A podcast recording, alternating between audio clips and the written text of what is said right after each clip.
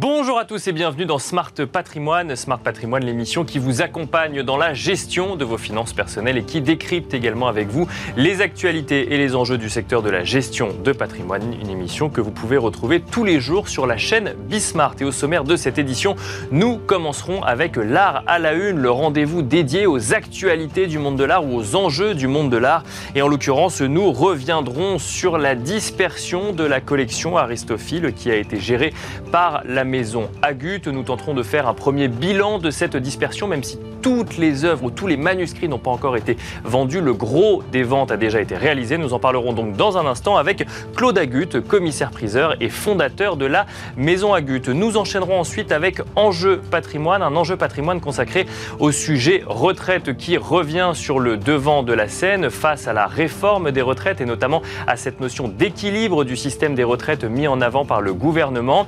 Les revenus à la retraite doivent-ils être un sujet d'inquiétude pour les épargnants? C'est la question que nous poserons en deuxième partie de cette émission à Julien Mal, le directeur du Conseil en rémunération et protection sociale chez Experts et Finances. On se retrouve tout de suite sur le plateau Smart Patrimoine.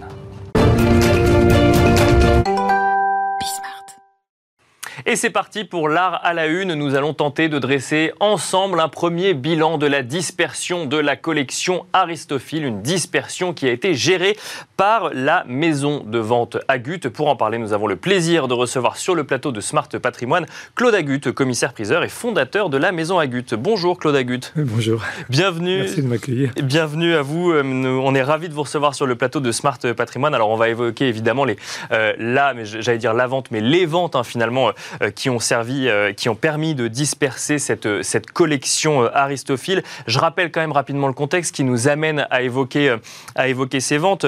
Aristophile, c'est une société qui a été créée dans les années 90, en 1990 exactement, par Gérard Lhéritier et qui était spécialisée dans l'achat et la vente de lettres et manuscrits anciens.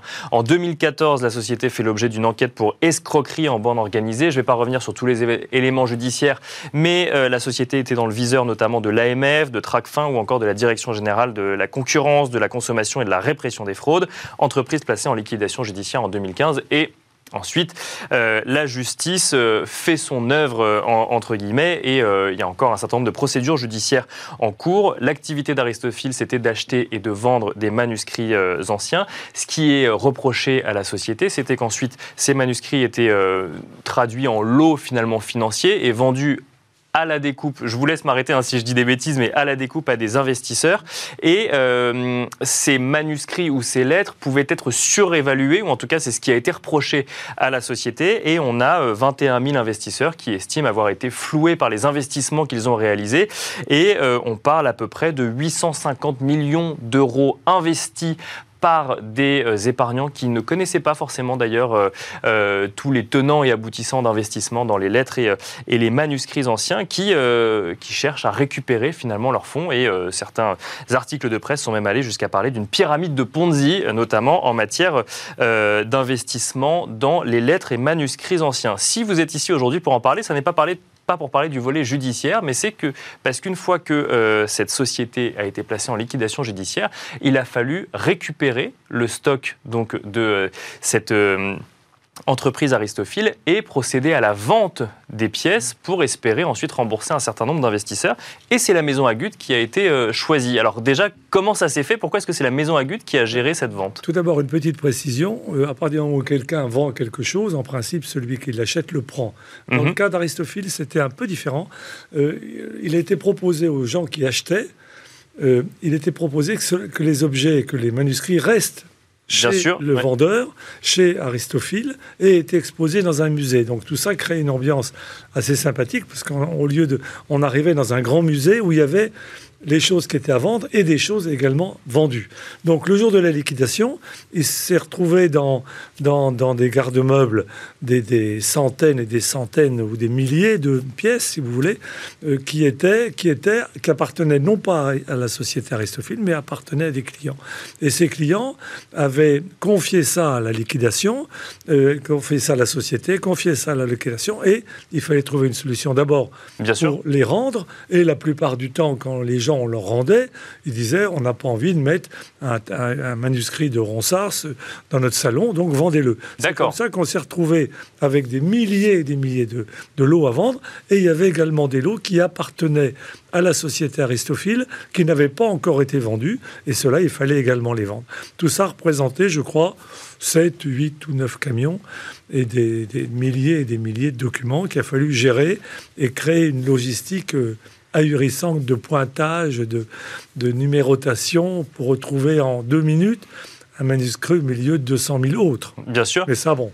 Mais alors, euh, du, coup, au moment où euh, la question de la dispersion du stock euh, est, organisée, ou en tout cas que la question se pose, vous candidatez pour gérer finalement ces, différentes ventes? Je crois que vous êtes le seul à candidater? Ben, Voilà, ce qui s'est passé, c'est que le, donc, le tribunal de commerce et le tribunal de grande instance, qui avait plusieurs tribunaux, se sont retrouvés avec cette masse, ces garde-meubles qu'il fallait continuer à payer, il n'y avait plus d'argent, la société en liquidation, appel d'offres, appel d'offres, et un peu inconsciemment, mais il y avait une raison que je pourrais vous expliquer tout à l'heure.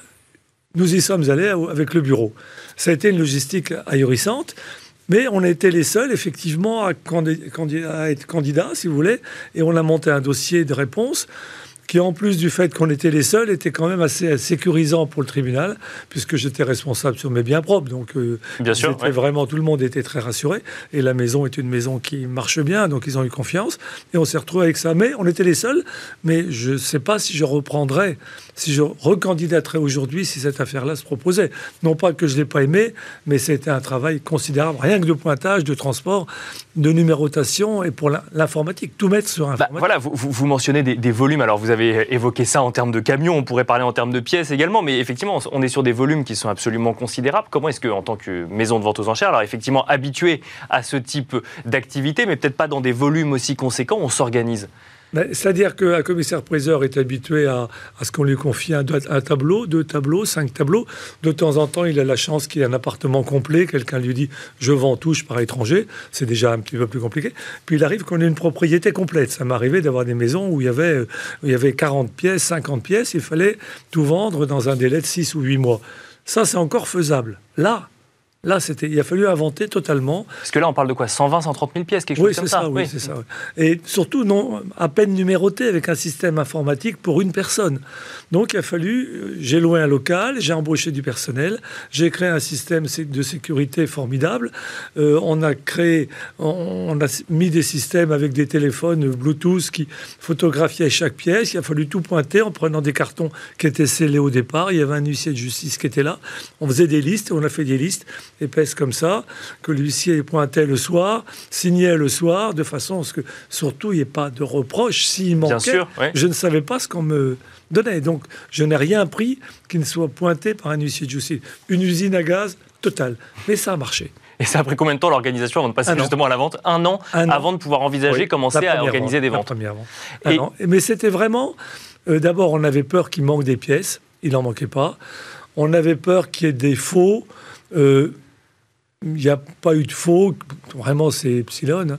On a peur qu'il y ait des moments où il y ait une photocopie, parce qu'un lot aurait pu partir dans une exposition, mais une photocopie est la place en attendant pour. Bien sûr. Non, on a tous, tous les pointages sont bien passés. En gros, on n'a pas eu de mauvais soucis et on n'a pas perdu. Il y a bien pas sûr, eu un seul lot de perdus entre la décharge qu'on a donnée au départ et le final. Alors, terminé. ensuite, ensuite euh, arrive l'organisation de la vente. Il y a un sujet qui est quand même essentiel quand on, quand on passe par une maison de vente aux enchères, c'est l'estimation. Et alors là, quand on, euh, quand on vend des œuvres qui sont ou la propriété de la société Aristophile ou la propriété d'un seul propriétaire qui aurait acquis ses œuvres ou alors la propriété euh, de plusieurs propriétaires en indivision, alors même que justement le, sujet de cette affaire Aristophile, c'est peut-être une, surévaluation de certaines œuvres. Comment est-ce que ça se passe euh, et comment est-ce qu'on explique euh, la valorisation qu'on pense être la bonne aux personnes concernées? Bon, c'est pas trop compliqué. Aristophile n'achetait pas euh, le matin à l'aube dans des marchés aux puces à 4 heures du matin avec une lampe de poche. Il achetait que dans les grandes ventes, à Londres, à New York et à Paris, dans les ventes cataloguées. Donc il suffit de prendre des pièces et on avait les catalogues des achats, si vous voulez, faits il y a 5 ans, 6 ans, 7 ans. Alors les prix ne peuvent pas vraiment changer et on avait à chaque fois, on a pris des experts qui nous ont dit tel euh, artiste ou tel est un peu démodé. Le surréalisme, par exemple, un petit, il y a un peu moins d'acheteurs. Il y a des choses qui ont pris de la valeur. Très peu, mais il y en a certaines qui ont pris beaucoup de valeur. Le, Moyen Âge et, les livres d'heures, par exemple. Et, mais on avait toujours les prix de base du départ. On, on ne s'est pas occupé des prix auxquels il vendait, que ça c'était des prix de convenance, lui proposait à temps, les gens achetaient, bon c'était leur problème. On s'est basé sur les prix des ventes publiques antérieures sur les, dans lesquelles il avait acheté. Combien de ventes euh, y a-t-il eu lieu, euh, Claude Agut, pour disperser l'intégralité de la collection? On a fait euh, oui, j'ai apporté un catalogue. Oui, c'est des catalogues qui font 20 pages. Hein. Celui-ci en fait 200 224. On a fait 55 catalogues comme ça. 55 catalogues pour disperser euh, la collection Aristophile. 55, si vous voulez, je n'ai pas pu vous les apporter tous. oui, bien sûr, oui. Il faut les porter. Un mètre et ça pèse des, des dizaines et des dizaines de kilos. C'était, il y avait peut-être deux enjeux qui ont fait que ça m'a poussé pour faire ses ventes, c'est pouvoir réaliser une suite de 55 catalogues. Celui-ci est le numéro 1. C'était la première raison pour laquelle vous avez choisi d'y aller Ça me plaisait de faire 55 catalogues parce que je crois que cette série de 55 catalogues sera encore dans les bibliothèques des grandes, des grandes universités dans 50 ans. Parce que ce qu'il y a dedans est absolument exceptionnel. Mais c'était la plus grande collection de lettres et de manuscrits anciens. donc ça va, voilà, c'était, et tout ce qui est dedans, c'est assez merveilleux. J'ai appris quelques exemples là, mais tout était, prenez au tripes et tout était formidable. C'est que des choses assez étonnantes. Et ça, c'était une des raisons, si vous voulez, qui, j'avais envie de réaliser ça. C'est un espèce de défi. Jamais un commissaire-priseur au monde a fait 55 catalogues d'une même collection. Justement, et je l'ai fait. et vous l'avez fait. Alors justement, vous avez mentionné le livre d'heures euh, à usage de Rome, qu'on appelle également le livre d'heures de, Catherine à usage de Rome. On a même des visuels de ce livret d'heures. Racontez-nous rapidement son histoire. C'est un livre, si vous voulez, qui a été fait en 1495, qui me plaisait. Euh, je savais qu'il était dans la collection. Et c'est une des raisons pour laquelle j'y suis allé. C'est un livre, quand vous avez la page la page 1 de texte, vous avez ici, vous avez un rond découpé. oui. Vous avez un rond découpé, on le voit à droite, voilà. Donc, vous tournez la page, vous avez la page suivante, il y a encore le rond. Et ce n'est qu'à la dixième page que vous avez le tableau euh, qu'on voit à chaque fois à travers. D'accord. C'est absolument exceptionnel. Je pensais qu'il y en avait un autre. Je pensais, mais ça j'étais déçu, qu'il y avait un, livre d'heures en forme de cœur. D'accord. Dans cette collection Aristophile, il n'y était pas. Mais déjà celui-ci, euh, on l'a vendu, je crois, 4 millions, quelque chose comme ça. Celui-ci, indépendamment du prix, pour moi, c'était un bonheur de l'avoir en main euh, et de, le, de pouvoir le proposer, si vous voulez. Alors, espèce de conquête, de, conquête du Graal, du Graal, si vous voulez. Alors, le, livre d'heures à usage de Rome, peut-être que ça parlera à certains dans de ceux qui nous écoutent, peut-être pas à tout le monde. Euh, il faut quand même s'y connaître un minimum. En revanche, euh, un manuscrit euh, qui parlera au plus grand nombre, c'est le manuscrit préparatoire à la théorie de la relativité d'Albert Einstein et Albert Bessot. Ça aussi, c'était dans la collection. voilà, c'est dans la collection. Il ne l'avait pas vendu, monsieur l'héritier. Il ne l'avait pas vendu. Il était donc dans la liquidation. Et on l'a vendu en commun avec Christie's. Nous l'avons vendu 11 millions. c'est absolument quelque chose d'ahurissant, si vous voulez. 11 millions il y a un an, un an et demi, si vous voulez. Lui, il l'avait acheté à peu près ce prix-là, donc on est retombé. Mais il n'avait pas été revendu à des investisseurs. Il l'aurait revendu, peut-être qu'il aurait revendu 20 ou 30, ça aurait peut-être été un peu, un peu plus difficile. Mais là, on, on est retombé à peu près sur euh, les pattes de l'achat, si vous voulez. Et ça, c'est quand même étonnant de se dire qu'on a le, Bien sûr, la théorie de la relativité. Avec Albert Einstein qui a écrit dessus ses, ses premières notes. D'autres, d'autres ah, pièces maîtresses, ah selon vous le livre de, je ne sais pas si vous l'avez en photo, mais le manuscrit de Sade. Si, on a le manuscrit autographe, effectivement. Euh, de, un, manuscrit écrit par euh, Sade en prison en 1785. Il n'a pas le droit d'écrire, il n'a pas de papier, il n'a rien. Donc tout ça rentre en douce par sa femme et il écrit sur des feuilles de papier toilette, il écrit son livre, Les 120 journées de Sodome, il écrit. Et puis après, il continue sur l'autre, il colle les pages et il fait 12 mètres ou 13 mètres de long et après il retourne et il continue. Et tous les soirs, comme il n'a pas le droit, il le roule très serré, il le cache dans, une, dans les murs de la, de la prison. Et puis un matin, un matin, il a harangué les foules par sa fenêtre. Donc le, le marquis de Launay, son, le, chef de la prison de, de, de, la Bastille, le fait sortir de la prison rapidement à 5h ou 6h du matin et il abandonne le manuscrit. Et le après, le manuscrit sera récupéré. Il va se promener dans l'Europe et il revient, il revient euh, par l'héritier. En France, bien sûr. C'est lui qui l'a fait rentrer. Et la Bibliothèque nationale, nous l'avons vendu à la Bibliothèque nationale à l'amiable. Et il est retourné. C'est ça ce qui est merveilleux. Je l'ai livré à la bibliothèque de l'Arsenal, qui est à côté de la Bastille. Donc, si vous voulez. Bien sûr, il a fait le tour du monde pour revenir là où il était, là où il a été conçu finalement. on n'aura pas le temps de présenter d'autres œuvres. Euh, euh, Maître Claude Agut, juste une question quand même. Euh, alors, là, tout, n'a pas encore été totalement vendu, mais le gros des ventes a été fait. Il nous reste quelques petites ventes à faire, mais il n'y aura plus de catalogue papier comme cela le cycle est terminé, mais il nous restera 4 euh, ou 5 ventes d'objets qui n'ont pas trouvé preneur la première fois et il faut qu'on les vende maintenant. Le, montant global des ventes aujourd'hui 100 euh, millions, 108 euh, millions exactement. 108 millions d'euros qui pourront, du, qui pourront du coup retourner quand même en partie aux investisseurs. oui, bien, sûr. Non, ce n'est pas le commissaire-priseur qui garde. Oui, ça on se doute, oui, bien sûr. il y a peut-être des histoires d'amende ou autre. Non, non, ça ira pour les, pour les investisseurs. Ah non, non, ces biens appartiennent, en ce qui concerne les investisseurs, leur appartiennent à eux, donc ça leur est payé par un administrateur. Ce qui revient la liquidation servira par contre pour payer des dettes s'il y en a. Et ça, c'est les liquidateurs qui géreront cette partie. Merci beaucoup, Maître Claude Agut. Je rappelle que vous êtes commissaire-priseur et fondateur de la Maison Agut d'être venu sur le plateau de Smart Patrimoine. Merci beaucoup. Moi qui vous remercie. Merci beaucoup. Et quant à nous, on se retrouve tout de suite dans Enjeu Patrimoine. Et nous enchaînons à présent avec Enjeu patrimoine, un enjeu patrimoine consacré au sujet des retraites et plus spécifiquement des revenus à la retraite en lien avec euh, les annonces faites par le gouvernement récemment euh, sur des évolutions du système des retraites en France. Pour commenter le sujet des revenus à la retraite, nous avons le plaisir de recevoir sur le plateau de Smart Patrimoine Julien Mal. Bonjour Julien Mal. Bonjour Nicolas, merci de m'accueillir. Bienvenue sur le plateau de Smart Patrimoine. Vous êtes directeur du Conseil en rémunération et protection sociale chez Expert et Finance, Expert et Finance qui appartient au groupe Cristal.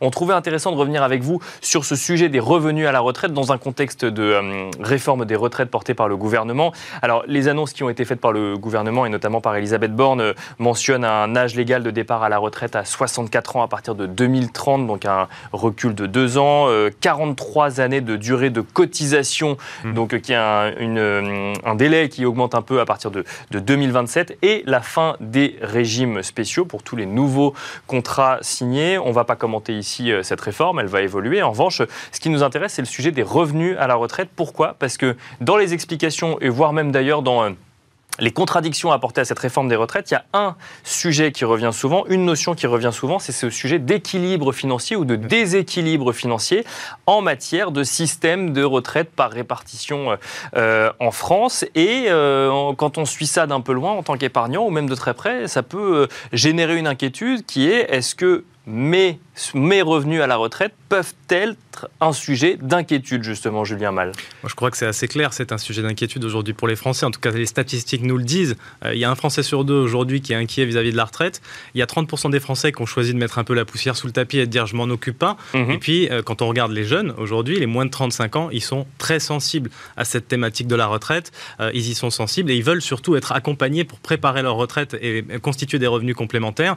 Effectivement, plus tôt on s'y prend, euh, compte tenu du système actuel qui visiblement est en train d'évoluer. Mhm. On ne pourra plus euh, s'appuyer uniquement sur le système par répartition. Il faudra sans doute effectivement aller chercher d'autres solutions, en particulier en capitalisation. D'accord. Donc moi, euh, personnellement, ça m'inquiète un peu. Ça n'inquiète pas tous nos clients, mais je pense qu'on peut dire qu'il y a un peu d'inquiétude du côté des Français. Ça, veut dire qu'il ne faut pas uniquement compter sur le système de retraite publique tel qu'il existe actuellement pour quand on parle d'un point de vue épargnant qui a la possibilité de réaliser des investissements? Exactement. Moi, je pense que c'est pas binaire. Vous avez des, des Français aujourd'hui qui vous disent je pense qu'on n'aura pas de retraite, je vais tout faire par capitalisation. D'accord. C'est faux. Si c'est si le cas, c'est qu'on a un problème avec nos caisses de retraite. Euh, vous en avez d'autres, par contre, qui aujourd'hui ont compris, je pense qu'il faut être euh, euh, proactif pour constituer des, revenus complémentaires, mais qu'on va pouvoir malgré tout s'appuyer sur notre système de retraite par régime obligatoire. Mhm. la réforme, elle est censée nous permettre ça, c'est-à-dire équilibrer les régimes. Est-ce qu'elle va le faire de manière durable? Ça, c'est un autre sujet.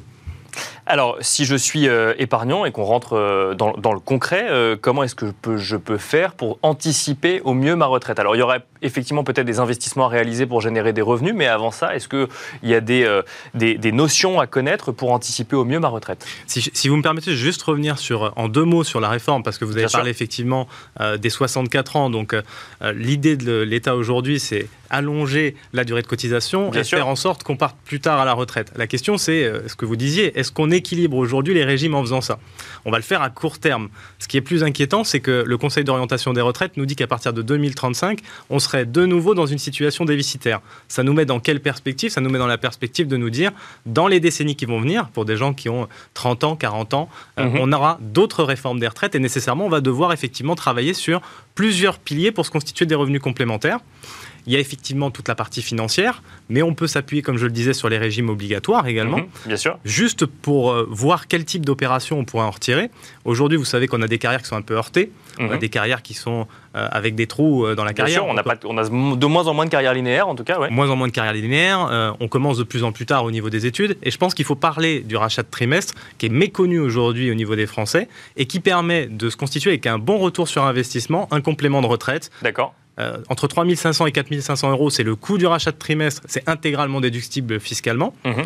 on, rappelle que le rachat de trimestre, c'est qu'on rachète à l'État finalement un trimestre qu'on aurait dû travailler, on verse une somme d'argent, ce qui permet d'avoir euh, accès à une retraite à taux plein si jamais il nous restait quelques trimestres à réaliser. C'est exactement ça. Voilà. Quand il vous manque des trimestres, ça vous permet d'aller chercher le taux plein. On peut racheter jusqu'à 12. C'est déductible fiscalement intégralement. Donc quand vous êtes sur des tranches marginales d'imposition élevées, bah, ça fait sens. Bien sûr. Et on peut aller chercher 300, 400 euros de retraite complémentaire. Si on a eu une carrière salariée cadre ou qu'on a été indépendant, euh, ça veut dire qu'on a des complémentaires euh, qui représentent une grosse partie de la retraite. Et dans ce cas de figure, euh, le rachat de trimestre peut être extrêmement pertinent. D'accord. Après, je pense qu'il faut regarder ce que font nos voisins. Ça, par contre, c'est plus en, fin de carrière pour le coup.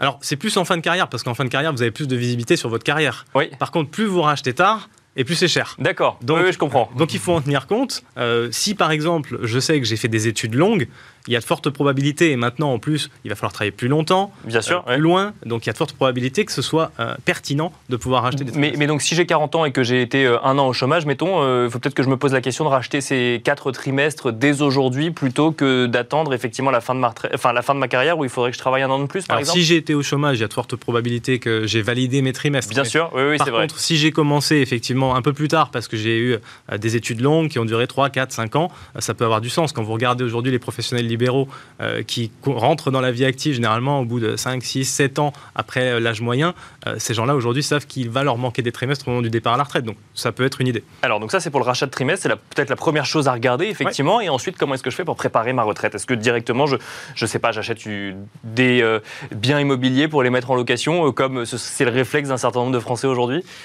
À mon sens, aujourd'hui, on a un éventail de solutions qui est tellement large qu'il faut se poser, il faut déjà poser le socle euh, et essayer de faire une projection. Je regarde combien j'aurai lorsque je partirai à la retraite au niveau des régimes obligatoires. Et ça, je peux le trouver sur le site des retraites Et ça, je peux le trouver sur le site des retraites. Si j'ai une carrière simple, linéaire, normalement, ça se passe bien au niveau des simulations. Si jamais j'ai une carrière un petit peu plus complexe, et aujourd'hui, on a des carrières quand même qui sont assez multiples, hein. je suis salarié, je deviens profession libérale, je bien sûr, on peut évoluer effectivement dans sa carrière. Euh, dans ce cas-là, c'est bien de se rapprocher d'un spécialiste, de faire un bilan retraite et de poser le socle. Une fois que j'ai le socle, que je connais mes projets, que j'ai déterminé de combien j'ai besoin quand je partirai à la retraite, là, je peux commencer à mettre des briques. Dans les briques, il y a un certain nombre de solutions. Euh, il y a des solutions, par exemple, de capitalisation par rapport à l'entreprise. Mhm. Ça se fait de plus en plus en France. On, On appelle l'épargne salariale, pour le coup? L'épargne salariale, les PEROB, hein, les PER obligatoires qui ont remplacé les anciens articles 83. C'est euh, ce qui existe dans certains pays qui est obligatoire et qui chez nous reste facultatif. D'accord. Mais qui se développe. Quand on regarde entre 2020 et 2021, il y a eu des très grosses distributions en participation et en intéressement. Euh, conséquence directe, plus 50% de versements sur les PERCOL, sur les PER collectifs. Bien sûr. Pour la retraite, donc les Français ont compris que c'était bien d'orienter vers la retraite plutôt que d'orienter vers le PE, par exemple. D'accord. Ça, ça peut être une solution, c'est s'appuyer sur les dispositifs collectifs.